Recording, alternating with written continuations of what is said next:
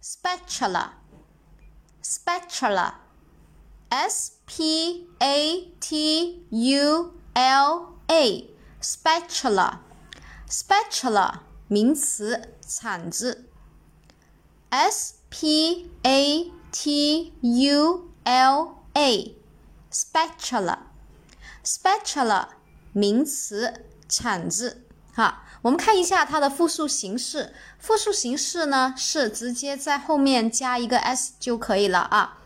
spatula 啊，spatula 名词，铲子啊，就是做饭的那个铲子。嗯，好，下面我们重点来说一下这个单词的记忆方法。